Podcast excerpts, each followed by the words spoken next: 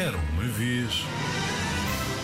Um dia o Tito decidiu que ia construir algo.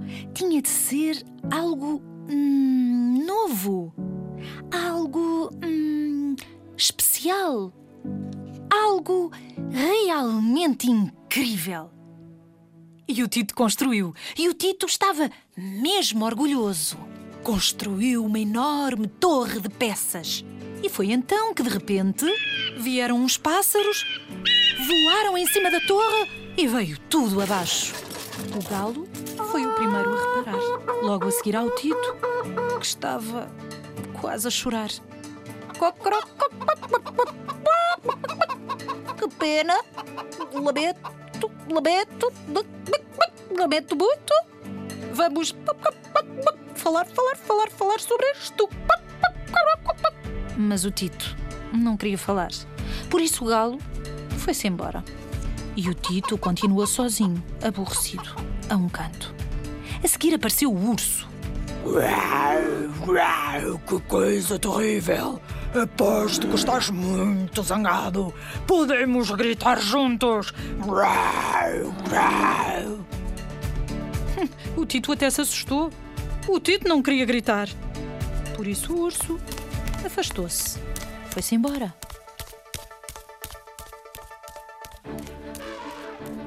O elefante parecia saber o que fazer. Eu arranjo isto, só tens de lembrar exatamente como estava no início. Mas o Tito não se queria lembrar de nada. Ai, deixem-me em paz. Por isso o elefante também se foi embora. Um por um vieram todos, até a hiena. A hiena. Vamos A avestruz. Escondemos-nos e fazemos de conta que não se passou nada. O canguru. Ai, ai, ai, ai, ai, que confusão. Vamos deitar isto tudo fora. E a cobra. Vamos estragar a brincadeira a outra pessoa. Vamos.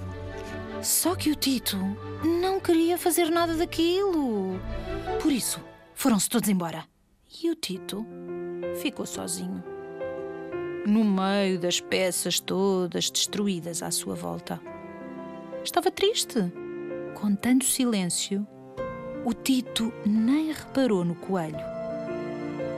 O coelho aproximou-se, aproximou-se, estava cada vez mais perto. E ficou mesmo coladinho ao Tito, até que o Tito pôde sentir o calor da sua presença. Sentados, em silêncio, ali permaneceram os dois, até que o Tito olhou para o coelho e pediu: Por favor, fica aqui comigo. E o coelho abraçou-o e ouviu-o. E o Tito falou. E o coelho ouviu, enquanto o Tito falou.